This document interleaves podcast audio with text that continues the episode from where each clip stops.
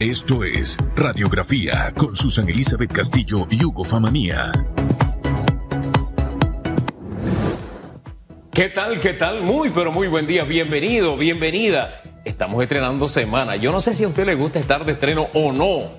Mi queridísima Susan Elizabeth Castillo de Reyes. Hay que coger ahí. Yo todos los días me estreno. ¿Así? Todos los días, porque todos los días tengo la oportunidad de respirar, de ver a mi alrededor y que estoy viva. Así que cuando usted se levanta, lo primero que tiene que hacer es agradecer. Agradezca las cosas buenas, agradezca también las complicadas que se presentan en nuestra vida. Es la última semana del mes de septiembre. ¿Cómo van esos sueños, esas metas, esos compromisos que usted asumió a inicio de año? Vamos a meterle un poquito de empuje, ahí un poquitito de fuerza, ¿no? ¿Qué le pasa? No, estoy escuchándola y pensando, ¿no? Y hice un rapidito vistazo a cuál era mi agenda de inicio de año, a ver si algo se me había quedado, pero ahí vamos, ahí vamos. Y si a usted se le quedó algo, mire, esta semana es una semana decisiva. Es, decisiva en el caso Odebrecht, que sea decisiva también en su vida. Ya van 15 abogados eh, de la defensa que han hecho sus alegatos. Eh, ellos representan a 15 más 11, son 26, 26 eh, imputados. Esta semana ya terminan, la decisión quedará en manos de la jueza. Usted no deje las decisiones en manos de otro, usted asegúrese. Ah, entonces esta semana decisiva, lo que decía Susan, ahí su listita, que, ¿cómo es que usted le dice? Los to-dos, ahí, ajá. ¿Los qué? ajá. To-dos, usted lo ha dicho así. Usted como usted usa su English, yo me copio. Yo vamos a esa palabra no la he usado, famanía. ¿No? ¿De quién la no, usa? ¿De quién se me pegó? no sé, de alguien por ahí que a lo mejor usted pensó que era Uno- Susan, pero no. Uno no se es contagia, sí, pero de las cosas buenas, contágiese. Y ánimo, adelante. Esta semana decisiva, que las decisiones estén en sus manos, no dependa de otro.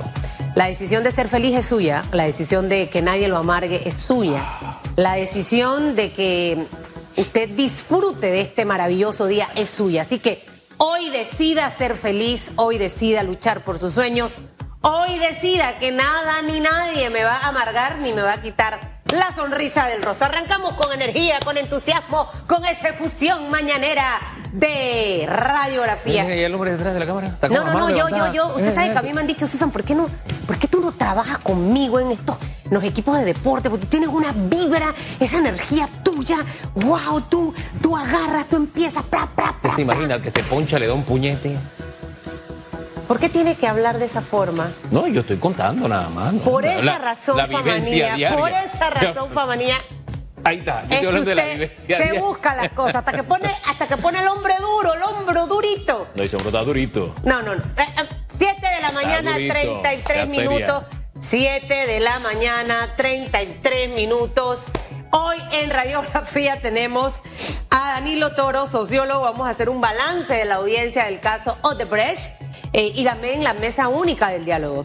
En minutos, Omar Montilla, viceministro de Comercio Interior, va a estar con nosotros. Hay un programa para emprendedores digitales. ¿De qué se trata todo esto? Agrodistribuidoras de alimentos de la comarca y también un balance de la mesa única del diálogo. Por supuesto, en el análisis en esta semana decisiva en el caso Odebrecht hubo una información que corrió el fin de semana de dos ex magistrados que desde ya ah, se han pronunciado sobre este caso. Creo que va a ser interesante analizarlo con Félix Antonio Chávez para ver qué posición mantiene él como estudiante de Derecho. Sí, pero usted, yo le insisto, usted escuche la audiencia. Cuando hablaron de sobornos internacionales, hablaban de su defendido. Ah, cuando el, se- el señor, eh, ¿cómo se llama? No es Severino Mejía, es el magistrado Mejía, el ex magistrado Mejía. No es- él no es Severino. ¿No Es apellido Severino? Mejía, pues. Pero es apellido Mejía. Bueno. El altote, canoso. Cuando el ex magistrado Mejía habló de ese tema, se refiere a su defendido. Cuando habló de que la justicia panameña no podía llamar a juicio a su defendida porque era uruguaya, es por eso, por, porque él está defendiendo. A, no es que ahora usted va a extrapolar eso a todo el mundo. Pero el del otro magistrado, Hugo, no, no era nada más de su defendido. Pero bueno, creo que va a ser interesante escuchar a Félix Antonio Chávez de lo que pueda ocurrir. Este viernes no se va a saber nada porque la jueza eh, se deberá tomar su tiempo para emitir su fallo. Así que hoy el programa interesante, como todas las mañanas. arrancando por RPC Radio y por supuesto por Eco Canal 28, exclusivo de Cable Onda. Bien, de vamos. Tigo, de Tigo, de Tigo. Cierto, es de Tigo. Vamos. Radiografía. Pregunta en redes. Empresarios, perdón, eh, ¿cree que Panamá vive una crisis, crisis de inseguridad? Le repito, ¿cree que Panamá vive una crisis de inseguridad? ¿Qué opina? Use el hashtag radiografía. Esa es la pregunta de redes, así que usted participe esta mañana. Vamos a las noticias. Estos son los titulares de Radiografía. 7.35 minutos, empresarios piden actuar ante déficit de la caja de Seguro Social. El comunicado dominical de la Cámara de Comercio precisó que el informe de la OIT hizo público varias conclusiones críticas, entre ellas el hecho de que las altas tasas de desempleo y el aumento de la informalidad han, han empeorado más la situación del sistema de jubilaciones y pensiones de la entidad. Consideran que la opción de no hacer y dejar pasar el tiempo supondría un profundo acto de irresponsabilidad por parte de la actual administración gubernamental, detalló su presidenta Marcela Galindo a través de la Cámara Opina. Ola de migrantes rompe récord en Panamá. La ola migratoria por el tapón de Darién rompió este viernes récord. El Ministerio de Seguridad indica que desde el primero de enero de 2022 a la fecha antes señalada se cuentan 134.178 migrantes que han llegado por la selva entre Colombia y Panamá. También destacó que se han dado 398 casos de robos y violaciones reportadas por migrantes ocurridas en territorio colombiano o panameño. Como parte de sus compromisos internacionales sobre derechos humanos, Panamá ofrece atención, salud, alojamiento y alimentación a la población de migrantes. 737 minutos, avanzamos. Índice de actividad económica registra crecimiento del 11.8% hasta el mes de julio. De acuerdo con el INEC, la economía de su conjunto mantiene su senda de recuperación luego del impacto de la emergencia sanitaria causada por COVID-19 y los conflictos en el ámbito internacional. Solamente en julio del 2022, el IMAE creció en 3.36% destacó que la actividad comercial también experimentó mejoría. Y del mundo le contamos que la posfascista Giorgia Meloni conquista Italia, la coalición de derechas formada por Hermanos de Italia, la Liga y Forza Italia se perfila como ganadora de las elecciones generales al obtener alrededor de 42,4 de los votos según las proyecciones basadas en un 12% de los votos escrutados. Cerca de 51 millones de italianos estuvieron convocados a las urnas para elegir 600 parlamentarios y 400 diputados y 200 senadores. Hasta aquí los titulares. 400 diputados. 600 parlamentarios, son 400 diputados, 200 senadores. Ellos tienen dos cámaras. Dos cámaras. Es bicameral. No, pero imagínese la cantidad. Es que me quedé con No, el no, número. no, de- no, no, no, no, no, no, no le permito. Que Dios no nos guarde y nos proteja. Si No. con 72 estamos como estamos, Santo. ¿qué ocurriría con 600? Y eso que en la ¿Te imaginas, administración? Torrijos se corrigió porque el, el crecimiento era, ah, eh, era relativo al crecimiento de la población, iba relacionado, ¿no? Y, y si eso hubiera seguido así, tendríamos, imagínense, yo no sé, calculo que tal vez unos 100, pero eso se recompuso, gracias Dios a nos Dios. ha guardado en medio de Ah. tantas cosas siempre. Esta mañana acabo de subir.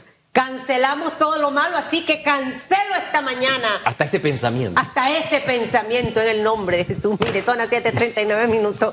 Eh, basta que usted- li- licenciado Montillo, usted sí licenciado, ¿no? Eh, por sí, porque a veces digo ingeniero, doctor, y entonces me dicen, no, soy ingeniero, soy licenciado. ¿Usted se imagina esa cantidad de diputados? No, no, no, no, eso no puede pasar. Buenos días, gracias por estar con nosotros esta mañana. Eh, tenemos muchos temas que conversar. Y cuando yo leo la mesa del diálogo, la mesa del diálogo, la mesa del diálogo, yo digo, todavía la mesa del diálogo sigue. O sea, hoy, 26 de septiembre, la mesa todavía sigue. O sea, ¿cómo, cómo es esa mecánica, ese, ese avance en realidad que hemos tenido como, como país del consenso, de las cosas que se han logrado eh, concretar?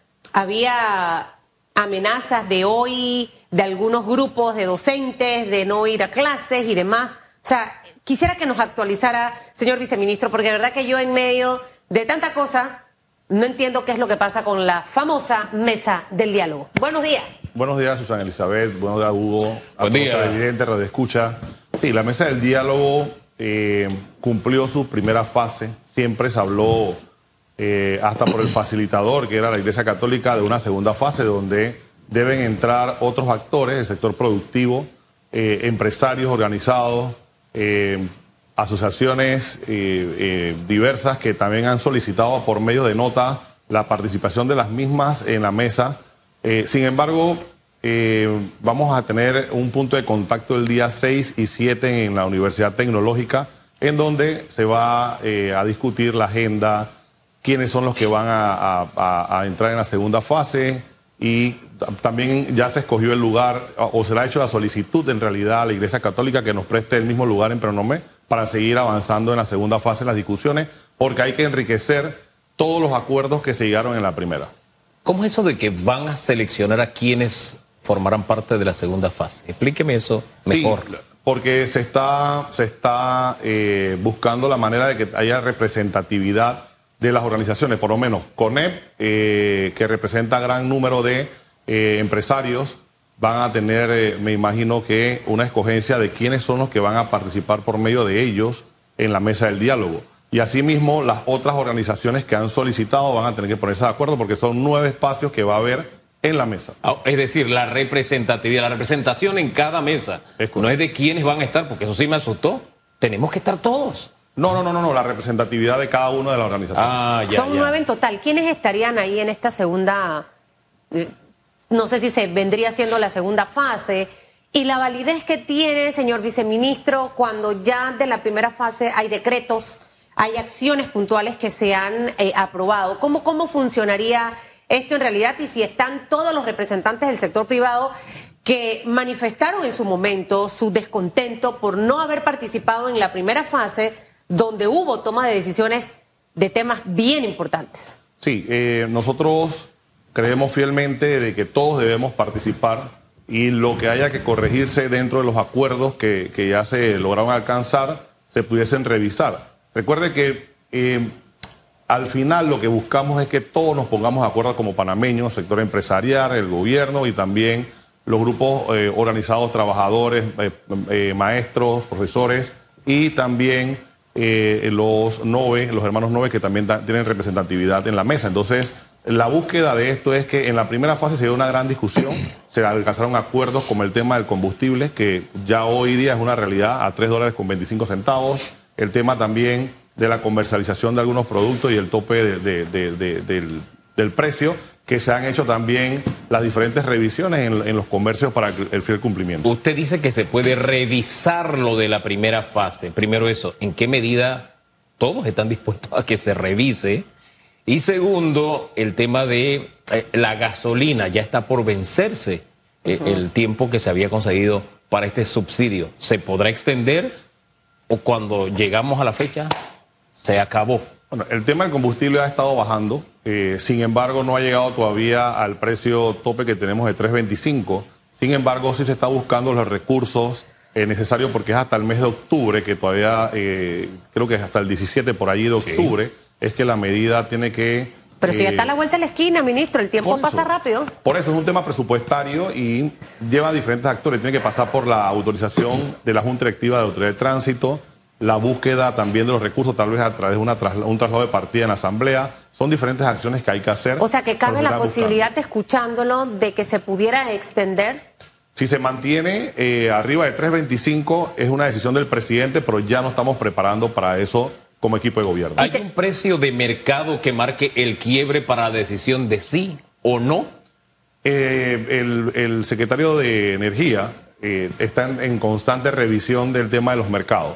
Eh, al final es una decisión de gobierno, pero vuelvo y repito, es una decisión que tiene que tomar el presidente de la República, pero como equipo de gobierno sí nos hemos estado preparando para los diferentes escenarios. Tenemos el dinero para poder hacerlo, se cuenta. O sea, entendiendo de que ha sido un año, dos años complicados para la administración actual, lo del tema del bono solidario, todas las ayudas, la bolsa solidaria, eh, que, se han dado, tenemos la plata para poder eh, hacerle frente quizás a un trimestre más.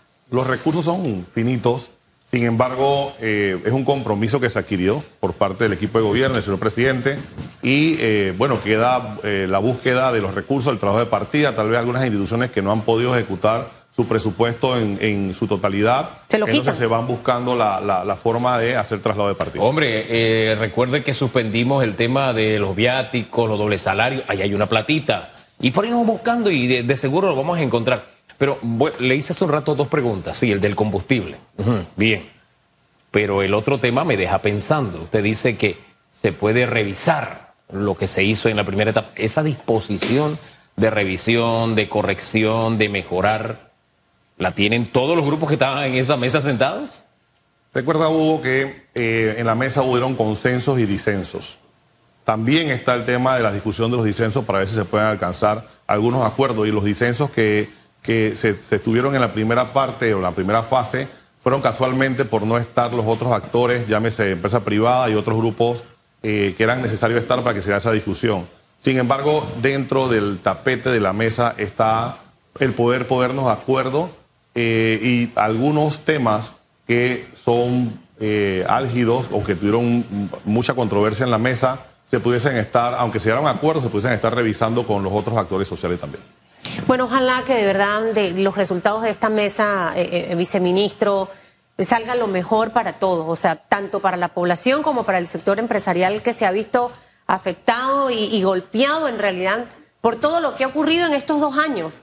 Y, encontrar en realidad como que el- el- ese punto de partida que nos pueda servir como referencia hacia más adelante. Yo escuchaba por allí, no sé si serían las posibles eh, normas, cómo, cómo va a funcionar esta mesa, que en una la, iglesia va a estar de oyente, en otra va a estar de observador, eh, que designan a otro grupo para que esté de mediador.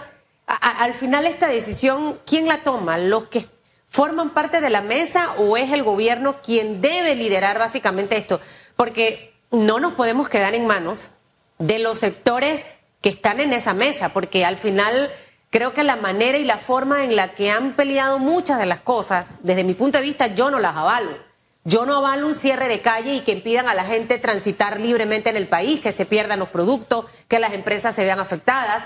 Yo jamás puedo avalar que un maestro no vaya a dar clase eh, sobre texto de tema de salario tema de presupuesto cuando tenemos una pésima educación. Entonces, ¿hasta dónde ese balance en realidad lo está buscando el gobierno para que sea una mesa con condiciones de trabajo, pero no que responda solamente al interés de quienes están allí representados en este momento? Eh, el gobierno, no, el equipo de gobierno lo que ha buscado siempre es la facilitación de los diferentes temas.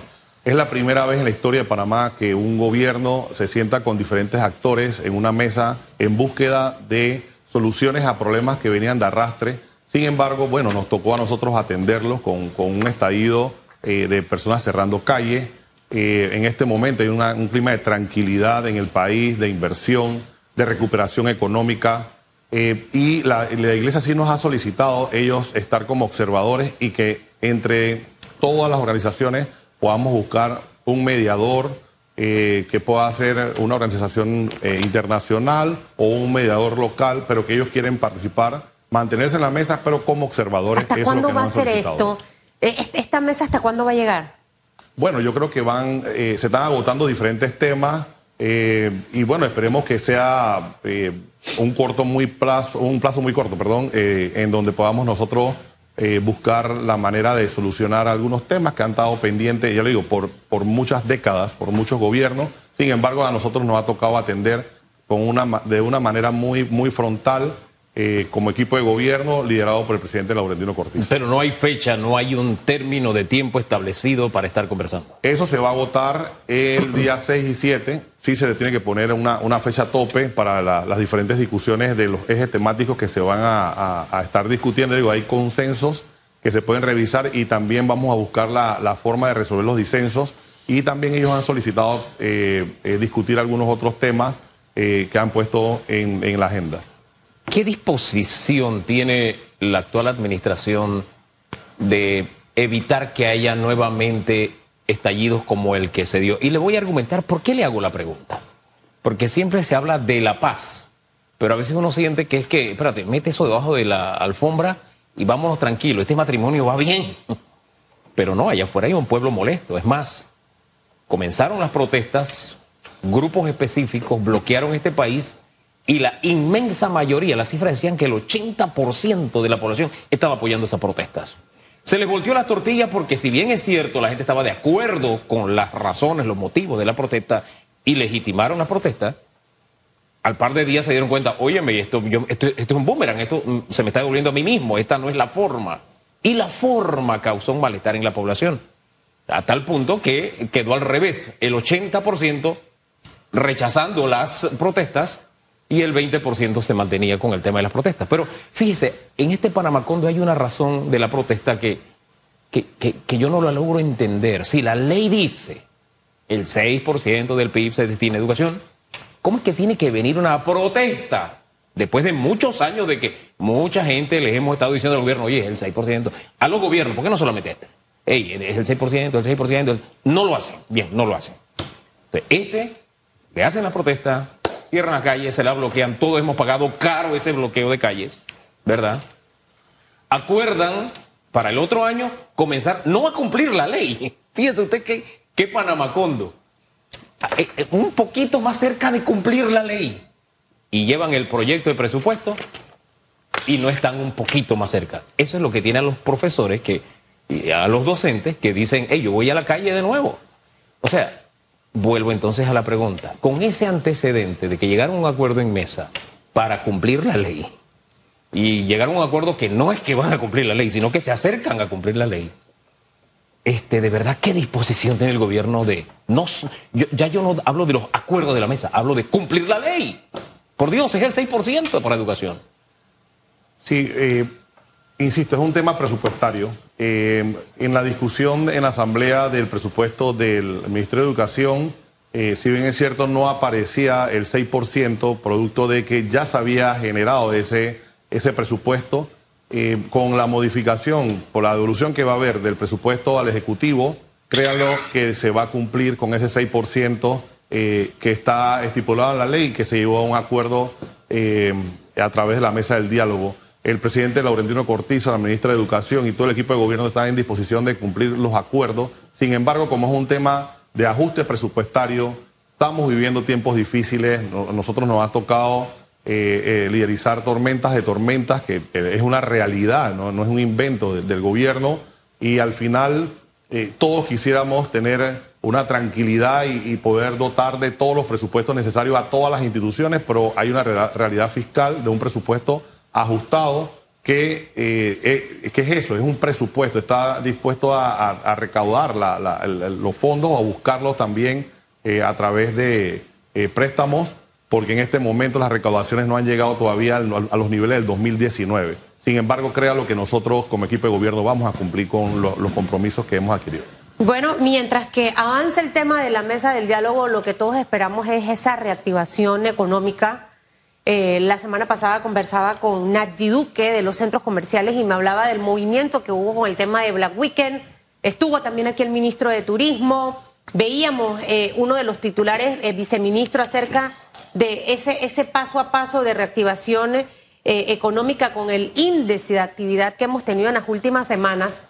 Y en paralelo, ustedes están desarrollando varios programas, el tema del el emprendedor digital, esto de qué se trata, y, hablando de temas de, emprendedores y demás, eh, no sé si como gobierno, y usted me aclarará, han discutido en, en la mesa con los ministros en el Consejo de Gabinete la manera de flexibilizar, de buscar la alternativa de que esos dineros que están en este momento en el sector bancario estén mucho más cerca a las pymes, que es una de las tareas pendientes cada vez que conversamos aquí con diversos sectores eh, de hecho, la banca privada ha hablado de la posibilidad ya también de que el Estado pueda apoyar con, alguna seguridad estatal para poner esta plata circular, porque siguen las bóvedas.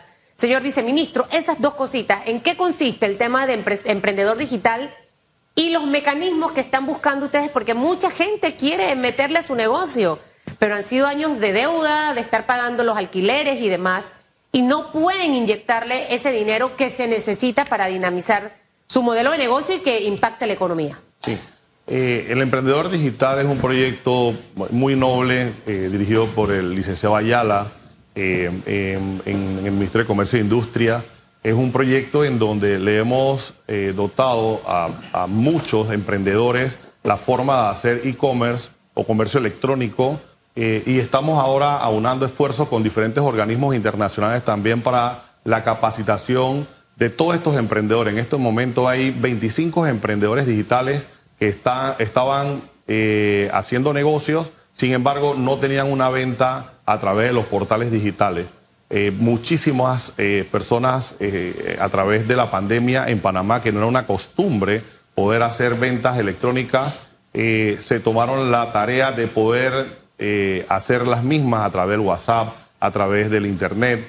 Sin embargo, ya ordenando a estas personas, tenemos un proyecto de 25 emprendedores digitales que están siendo capacitados y con su debido acompañamiento. Y al final lo que estamos buscando también es dotarlos de ese financiamiento para que su programa sea exitoso y que ellos puedan también, no solamente a nivel local, sino a nivel internacional, poder ofertar los productos que de una u otra manera ellos, ellos tienen en sus empresas o en, sus emprendimientos y que ha sido exitoso eh, y esperemos que muchos otros se puedan anexar también a estos programas que maneja el MISI para eh, capacitarlos y para darle ese fortalecimiento de sus empresas y también la certificación de que estos emprendedores digitales son realmente empresas que existen y que no vayan a, ser estafados los, futuros clientes que de una u otra manera en este momento demandan mucho de, del e-commerce o del comercio electrónico. Eh, ¿En qué área del comercio están estas 25 empresas y si existe la posibilidad de ampliar el número? ¿Y en qué consiste el apoyo del, del Estado? Bueno, esta, estas 25 empresas, primero que son a nivel nacional, tenemos empresas en Colón, tenemos empresas en Los Santos, en Chiriquí, eh, y, es, múltiple el comercio que, ellos hacen. Hay personas que están vendiendo empanadas que le ponen su marca a la empanada básicamente impresa en la misma, eh, que es un proyecto muy bonito. Eh, al final también tenemos personas que han estado con queserías, personas haciendo chorizos. que nosotros procuramos? Esa interconexión entre todas las instituciones para que el registro sanitario sea mucho más ágil, para que el, punto de conexión sea el Ministerio de Comercio e Industria y en búsqueda de que ellos puedan tener un crecimiento, vuelvo y repito, no solamente a nivel local, sino a nivel internacional. Estamos entrelazados también con los artesanos, con los, con los, con los productores de, todo tipo de, de, productos a nivel nacional. Es, decir, son productos que ya existen, empresas que ya existen, que ahora tendrán esta plataforma. Es correcto, que no estaban haciendo el, correo, el, comercio electrónico. Ajá, ok. Hablemos un poco de la agrodistribuidora de alimentos en la comarca, así dice el titular. ¿Qué es? La agrodistribuidora... ¿Y en qué comarca? La, la agrodistribuidora es uno de los acuerdos que se llegó en la mesa del diálogo. Eh, es, el acercamiento de los productos de la canasta básica familiar. En este momento tenemos 26 productos ya en eh, eh, Atoyulí, que es un área, un corregimiento del área 9. de verdad que es la, la, fuente para que aquellas tiendas, kioscos, abarroterías del área 9 que estaban que están dentro del área 9 y que no, no, no tenían la capacidad de poder eh, eh, que le llegaran los productos directamente a la tienda, van a poder ir a la distribuidora y comprar a un precio eh, con un margen de comercialización que ellos van a poder traspasarle ese beneficio a cada uno de los consumidores del área 9, por lo menos. Ellos van a tener la, oferta de poder poner el producto a 40 centavos las tiendas y los kioscos en el área 9 a 40 centavos la libra del arroz de primera que era lo que ellos demandaban, el pollo eh, y todos los otros productos de la canasta básica, que de una u otra manera cuando lo buscaban en Toledo, en San Félix, ese traslado a estas áreas era costosísimo y por eso es que ellos decían que en las áreas en donde ellos viven los productos no le llegan baratos. Es un proyecto muy bonito que hace tres semanas fue inaugurado por el señor presidente de la República y que es una, una agrodistribuidora de Lima que le da la facilidad a los comercios Allí no puede ir individualmente cualquier persona a comprar los productos, adquirirlos, sino que estos tienen que ser los que tienen los avisos de operaciones y que tienen un tipo de negocio. Usted sabe que estaba haciendo memoria precisamente de la mesa de diálogo y la exigencia era que estos productos estuvieran en todos los comercios. Y, hombre, usted fue representante de Madrid Turral, ¿de verdad? Soy, Soy. cobro un solo salario. Soy representante Eh, electo sí. y, designado, y designado viceministro. Solamente cobro como viceministro. Solo cobra como Soy vice representante. Mire, Sosa levantó la cabeza enseguida. Sí, sí, sí, sí, sí, sí. Bueno, pero es mejor que lo aclare, ¿no? Claro que hay que hacer la aclaración. No, pero eh, es que precisamente ahí está el detalle, como decía el filósofo Cantinflas, de que no estén en una mesa todos los que deben estar, ¿no? Eh, el compromiso era que en todas las los comercios hubiese disposición de ciertos productos. Y nosotros los que vivimos en barrios sabemos que llega el camión distribuidor y el chinito sale y él dice, o le llegan a la caja y él dice, quiero esto y quiero aquello. Hay cosas que él ni siquiera toma en cuenta porque es la decisión del comercio, no es la decisión del que distribuye. Entonces ahí como que se puso en esa mesa, se quería poner la carreta delante de los bueyes. Tú no le puedes imponer a un comercio que tenga lo que tú quieres que tenga. Es el dueño del comercio el que decide, así funciona el mercado. Y tener la distribuidora entra entonces ya un poco en ese orden, porque ya el comercio decía, "Haga, yo quiero esto, tengo una distribuidora, lo busco y lo vendo. Pero es una decisión del dueño del kiosco, de la, de la tiendita, del súper, del mini súper, del que sea. Es una decisión suya. No se le puede imponer como se quería en la mesa. Que uno puede quererlo. Pero espérate, eso rompería todo el sistema. Que a mí me digan que tienes de todos modos que vender esta taza. Pero es que yo no vendo tazas, yo vendo vasos. ¿Por qué tengo que vender tazas? Porque tú me obligas. No puede ser. Entonces, ya ahí comenzamos un poquito a corregir esto, ¿no le parece, ministro? Sí, definitivamente, y también va, va, va a depender de la demanda que tenga eh, la- las diferentes, los diferentes comercios, porque es que todos los productos no, no tienen esa demanda en cada área. Hay personas que de repente en la mesa nos solicitaban eh, el pescuecito, la molleja, la patita, no todo el mundo eh, consume ese tipo de producto. Sin embargo, ahora eh, en la agrodistribuidora sí lo estamos teniendo para el consumo de, de- la demanda de, de- de- que nos solicitaban en, en el área 9. Y hemos estado revisando con Acodeco también que los productos que estén dentro del decreto sí mantengan los precios de los márgenes porque eh, sí es un decreto firmado por el presidente de la República y que tiene eh, estricto cumplimiento. Eh, ¿En qué medida se está cumpliendo ese? Hace rato no traemos a Codeco acá para saber cómo anda eso. Yo le puedo decir que el, el 95% de los comerciantes lo están, lo está haciendo bien y, y- y están cumpliendo con los decretos. Sin embargo, también recuerde que son diferentes productos y que hay variedades también dentro de la gama de esos productos. Eh, y cuando hemos ido, hemos visto los, los- cartelones en los supermercados, eh, en las tiendas, en los mini super, porque hemos estado con el ministro Alfaro, con el director Quintero y con todos los equipos de eh, Acodeco y Ministerio de Comercio haciendo las inspecciones respectivas. Ahora, ¿en, en qué medida no solamente se están quedando en ese tema, sino también en apoyar con tecnología, con orientación, dándole la mano al que en la comarca quiere ser productor? Mire, yo le, yo le tengo el caso de Pedro Luis Sanjur. Este es un muchachito que nos contactó. Él está vendiendo semillas allá en la comarca de mango, de caoba, de cedro, de naranja, de aguacate, de coco, de guineo, de yuca. Y tiene sembrado café. O sea, él no se va a trabajar a otra área. Él quiere que su comarca sea productiva. Y decíamos acá, hay un sinnúmero de cooperativas, principalmente de mujeres noves, que se dedican a producir la tierra y producen, oiga, pero wow, de verdad de primera y competitivo. Pero para ellos el- la gran dificultad es cómo yo llevo ese producto al mercado para poder tener una oferta adicional. ¿Qué estamos haciendo en eso? No solamente de llevar, sino de sumarlos a los que quieren y lo están haciendo. Eh, en ese orden de idea, eh, estuvimos en Yanotugri eh, con un equipo interinstitucional en donde estuvo el Ministerio de Cultura con el tema de los artesanos, estuvo el MISI con el tema de los avisos de operaciones y las capacitaciones, estuvo AMPIME. O sea, eh, hemos, hemos hecho ese esfuerzo a través de la gobernación de, del, área 9, en donde sí les ya se están dictando capacitaciones y la búsqueda de cómo ellos aprendan a comercializar sus productos y cómo también mejorarlo. Estaba el IDIAP, el BDA, todas las instituciones que de una u otra manera tienen que velar por esto y también el IPACOP. Sin embargo, sí es un tema de, cómo ayudarlos a ellos porque también el difícil acceso, o sea, no es, no es lo mismo que tú en las áreas en donde ya existen carreteras puedas estar eh, emprendiendo con algún tipo de productos a las áreas en donde tienes difícil acceso. Todo eso es un tema que se ha estado estudiando con las diferentes instituciones y créalo, eh, Hugo, que vamos a estar dando ese acompañamiento a todos esos productores del área 9, que son muchos también. Oye, ¿y usted va por la reelección o no va?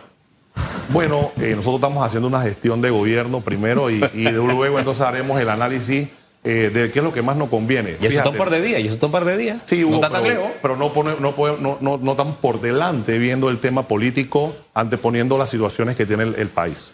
Dejemos la cosa hasta ahí. Gracias, señor viceministro, por haber estado acá. Que le vaya bien. Sí, señor. Gracias por no cobrar doble salario. 8 de la mañana, sí. Bueno, que son los representantes que quieren mil dólares. Ajo. ¿Usted estaría de acuerdo con eso? Miren, eh, yo, yo invito a que cualquiera se pueda sentar en una junta comunal por tres meses y vea la realidad de lo que vive un representante de corregimiento. Sí. Cuando yo llegué al puesto, nosotros ganábamos mil dólares. Mil dólares. Y sí, muchos pueden decir, sí, es que tú sabes cuánto eh, es el salario y si te metes a eso, ese es el salario. Sin embargo, el representante del corregimiento es la primera autoridad. Si no te consiguen en la junta comunal, van a tu casa. Tú tienes que reparar las tuberías, tú tienes que hacerle frente a los problemas de las diferentes instituciones como el MOB, de todas las instituciones. Tú tienes que darle mantenimiento a las escuelas. Entonces, el salario debe ser un acompañante de las diferentes eh, competencias que va a tener el representante cuando asume el cargo. Yo no creo eso, mire. Yo creo que debe ser de acuerdo a la productividad. Hay representantes que no han hecho nada por su comunidad. ¿Por qué le voy a dar un aumento si no está haciendo nada? Hay alcaldes que nos están dejando peor la ciudad o las ciudades donde son alcaldes que como la recibieron. ¿Por qué yo le tengo que dar un aumento a ese caballero? Y por ahí nos vamos. Vuelvo, Hugo. Yo, yo lo que sí creo es que hay que estar allí, hay que estar atendiendo eh, como una policlínica a, a- el representante mínimo atiende 80 personas por día con diferentes situaciones a la- los que van a la Junta y cuando tú sales a las comunidades tienes que enfrentar diferentes situaciones. Y vuelvo y repito, miren, hay que estar en los zapatos de la persona. Yo no creo que un representante no haga algo por su comunidad. Yo lo que sí creo es que al final se está discutiendo un tema de descentralización y yo creo es en el traslado de competencia, en que las competencias que tienen diferentes instituciones, por lo menos el parcheo de, calles, eso debe hacerlo la Junta Comunal y los municipios. La reparación de, con la competencia necesaria, el mantenimiento permanente de las escuelas lo debe hacer las juntas comunales. Sin embargo, estamos hablando de descentralización, o sea, darle más, darle más trabajo al representante con una remuneración que tal vez no va de acorde con la realidad de lo que él hace en las comunidades. Yo creo en la descentralización. Nosotros hemos peleado por la descentralización. Yo vengo del interior. Sabemos que a veces para que un clavo pueda llegar al interior es, wow, hay que enseñar un gallote. Pero lo primero que tenemos que cambiar es la descentralización aquí. No es para ganar salarios, es para obras, es para trabajar mejor. Y después que nos lo hagan, vamos a ver el salario. Yo no estoy en contra de los buenos salarios. Todo lo contrario. Pero en el Sí, tema pero hay que ver político, resultados. en el tema En- político, vístame despacio que voy deprisa. Así En este es. nivel de desempleo que tenemos en este momento, Ay, Dije, no me me den mil dólares. No, no, no, no, no. no. Eh, siéntate ahí, vamos a conversar. Mándenlos donde Susan y yo soy la jefa y los evalúo. vamos con calma, vamos con que entren temprano, que salgan temprano, Y además que tengan nadie te un obliga uso a ser eficiente. representante. Exacto, un uso eficiente de su Tú presupuesto vas y que la obra sabiendo se cuánto obra. ganas y cuáles son tus obligaciones. Es que no descubrí que "Ah, es que yo tengo muchas funciones. No, tú lo sabías antes de ir. Y tú Usted lo quería- hiciste con el salario que estaba allí. Usted quería ser rey, que tire besitos. Al final, la- eh, lo que hablamos al inicio, señor viceministro, cada quien decide lo que quiere ser. Así Yo- de simple. Yo funcioné con dos mil dólares mensuales. Yo de verdad bueno, que. al imagínese, final- es como que a mí al- me diga alguien, oye Susan, métete a la política. Porque así hablan los políticos, métete a la política. Vete por representante a Rufiel Alfaro. Chuso, tú sales. Yo voy a ir por dos mil dólares, por favor, señor Montilla. No, pero- o sea, al, al final, en la Pero es un trabajo la gente. bonito, es un trabajo no, no, no, bonito. no, No es, es- bonito es si se hace de corazón y si yo no estoy pensando en los dos mil dólares. Yo lo- la verdad. Yo lo así invito, de simple. Tú que eres, que manejas muchas redes sociales, yo te invito a que entres a la página, a mi Instagram, que tú me sigues también y yo te sigo, Ajá, y puedas ver sigues, para atrás, antes de ser viceministro, todas las horas que logramos hacer. Pero, en el- viceministro, en el ese era usted que trabaja. El resto no, yo no he visto nada de eso. Yo Un siento que el montón que- 80% de los representantes trabajan. 80%. ¡Santo Santo, padre! estaríamos volando. Yo creo en el sistema de descentralización de Corea del Sur. ¿En qué, signif- qué significa? Yo te doy obras si tú realizas y hay una competencia entre los eh, entre las es. alcaldías. Pero aquí dame es. plata, dame plata, dame plata, dame plata, dame plata, dame Hugo, plata. Hugo, traslado de competencia y, y no, y, y no tanto descentralización, porque el país ya está descentralizado. Ya, ya es- la descentralización existe. Lo que necesitamos es que se le den más competencia a los gobiernos locales para que ellos puedan así Eso está bien, competencias para obra. Sí, para no obra. para que después lo pongo como dieta, lo pongo como lo viático, lo salario pongo no lo como no sé qué cosa. No, no, no. En el traslado de competencia no, no se va a ver eso porque sería para obras de eh, eh, para obras Y otra eh, con- cosa, mire, con respeto, hay que preparar a quien va a entrar a una junta comunal. En las juntas comunales yo he visto de todo, señor viceministro. Entonces también quien entra a servir en el sector público tiene que estar preparado para eso. Y no hablo necesariamente de estudio, tener las aptitudes con P para poder desempeñar un cargo. Y, y hay un nivel, un nivel. El, el Estado necesita también de esos niveles. Si me mandan a mí a todos esos representantes aquí a hacerle check, check, no, No, no, hay y- ningún ajuste de salario este año, señores. Póngase a trabajar con sus dos mil dólares y sea feliz. Y hay Así momentos y hay momentos. Claro, Parte Dios. del malestar de la gente apoyando el cierre de calles que hubo vino precisamente de gente que celebraba fiesta cuando había protesta en la calle, gente que se aumenta el salario, ah no es que eso está en la ley, ah no es que yo me tengo que equiparar. Eh, y estoy hablando de la UNACHI para ser más específico, en fin, de ver el derroche de riqueza de una clase, de nuestra riqueza, pero el que genera la riqueza sin tener una respuesta. Mira, eso no se puede perder de vista, Mira, no es el momento. yo- yo te voy a decir, yo, yo que estuve al frente de, de Panamá Solidario, los que estuvieron en toda la pandemia al frente de cada una de sus comunidades fueron los representantes de corregimiento. Eso sí te lo puedo garantizar tiempo. al 100%. Eh, los representantes y los equipos de las juntas comunales estuvieron 100% trabajando para poder llevarle las, las respuestas y las soluciones a todas las comunidades. Mire, aquí me escriben, el representante José Domingo Espinar, nulo. Yo mejor ni sigo leyendo todos los chats. Mejor nos vamos a la pausa, porque después nos corta la cabeza la que acaba. Ah, no, el que acaba de Sí, entrar. sí, sí, el que sí, acaba. sí, es que sí, lo sí, vi sí. que era un poquito caderoncito, pero no es. Es, es- Es, es que este tema despierta pasiones y el tiempo, wow. Chao, que le vaya bien. Hasta luego, gracias. Gracias. En breve regresamos con más de Radiografía.